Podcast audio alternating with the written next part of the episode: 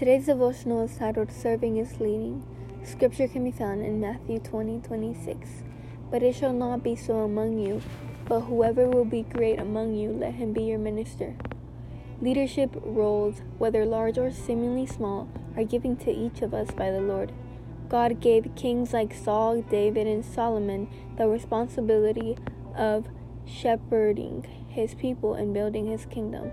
Like parents who are entrusted to nurture, protect, and guide their children, or church elders who are called to shepherd Christ's people, God has given each of us a unique role in His work of salvation. One thing I have learned through my years as a husband, father, and a pastor in various ministry leadership roles is that a leader does not mean you play a role more important than anyone else.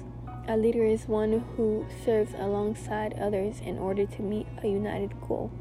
Servant leadership is not about standing above others, but of humbling ourselves that so that God may work in and through us so he his work will be done.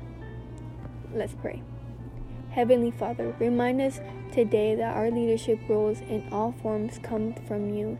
Express on our hearts the responsibility to care for your people.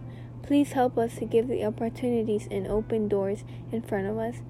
Help us to serve others selflessly and to serve you wholeheartedly, like Jesus. In the name of Jesus, amen. Have a blessed day.